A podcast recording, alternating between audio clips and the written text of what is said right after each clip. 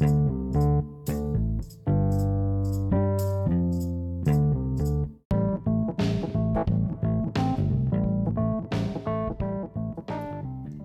el día de hoy vamos a hablar sobre la natación.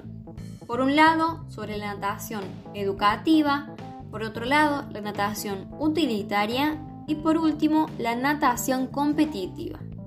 Específicamente vamos a presentar algunas de sus generalidades, sus características, sus objetivos y por último las etapas en el caso de la natación competitiva. Bien, vamos a comenzar con la natación educativa. Las actividades acuáticas desarrolladas en el ámbito educativo son aquellas que van a estar encaminadas especialmente dirigidas a poblaciones que se encuentran inmersas en el sistema educativo. ¿Sí? Por lo tanto, esta programación puede estar dirigida tanto a un nivel inicial, a un nivel primario, a un nivel secundario, como a un nivel universitario también, donde esta va a tener como un objetivo principal, primordial, educar y formar. ¿Sí? Bien, entonces esta programación de las actividades en un ámbito educativo van a apuntar a un, sí, van a tener la intención de abarcar al individuo como un todo indisoluble, ¿sí? como un ser multidimensional cuyas capacidades se pretenden desarrollar. Además de presentar objetivos principales, presenta objetivos secundarios. Entre ellos podemos encontrar la contribución del desarrollo del esquema corporal, realizar una correcta ambientación del medio, reforzar el control de la respiración, desarrollar la mecánica y el cambio de la respiración, la flotación, favorecer la percepción de su propio cuerpo, desarrollar la regulación, ajuste y control corporal, contribuir a la estructuración del espacio-tiempo, desarrollar la percepción de objetos, propulsión, desarrollar la coordinación dinámica general, contribuir en modo general al desarrollo de la condición física, socialización, utilizar el agua como un medio de socialización y de relación con los demás. Todo esto a través de su propio cuerpo, conjuntamente con actividades lúdicas y juegos en el medio acuático. Además, podemos mencionar que la natación educativa tiene algunas características principales, entre las cuales podemos destacar el dominio integral del medio facilita la continuidad en cualquier otro planteamiento e incide en la formación integral del alumno tanto en el ámbito cognitivo, motriz y socioafectivo. El trabajo planteado puede ser a mediano y largo plazo, la utilización de material no convencional, el método de enseñanza es recíproco, la asignación de tareas y descubrimiento guiado, una exclusividad de objetivos técnicos a alcanzar. Y por última característica tenemos que requiere una mayor creatividad por parte del enseñante y del alumno. Ahora vamos con la natación utilitaria. Las actividades acuáticas con un enfoque utilitario son entendidas como el aprendizaje de un conjunto de técnicas que permiten al alumno adquirir un dominio elemental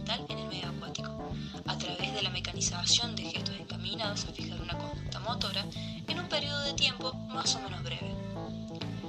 El objetivo primario en este caso es la supervivencia. Por ende, se busca conseguir un aprendizaje rápido y eficaz en la enseñanza para que el niño pueda afrontar una situación de riesgo en el agua. Por lo general, estas actividades acuáticas con enfoque utilitario son verdaderas progresiones de aprendizaje caracterizadas por la falta de estímulos placenteros, la búsqueda de la autonomía a través de ejercicios estereotipados, de repeticiones sin fin, donde el modelo de trabajo es la automatización y el adiestramiento, el cual puede ser desarrollado en una pileta profunda. Al mismo tiempo, esta natación utilitaria tiene otros objetivos, como lo son, por ejemplo, un dominio elemental del medio por parte del estudiante, así como también persigue, pretende dotar al alumno lo antes posible de un conocimiento del medio que sea suficiente para poder evitar el peligro.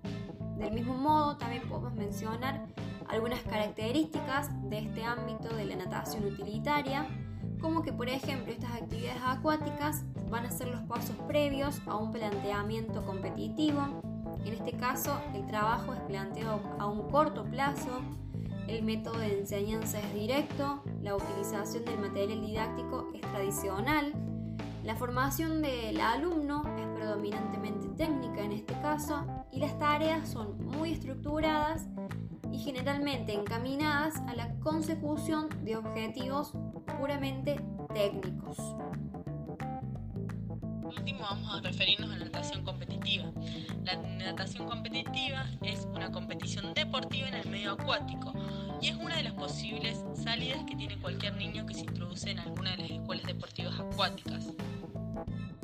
Es necesario tener en claro que la competición será consecuencia de, de las etapas anteriores, es decir, de la natación utilitaria y de la natación educativa, que estas consistirán en una formación de base que junto con un conocimiento de la competición y una libertad de elección de la misma pueden proporcionar los resultados previstos. Para Franco y para Navarro, en la formación de un nadador se dividen en tres etapas, las cuales mencionan que se corresponden con la evolución física, fisiológica y técnica del alumno, pero no perdiendo de vista las progresiones pedagógicas que existen en cada una de las etapas.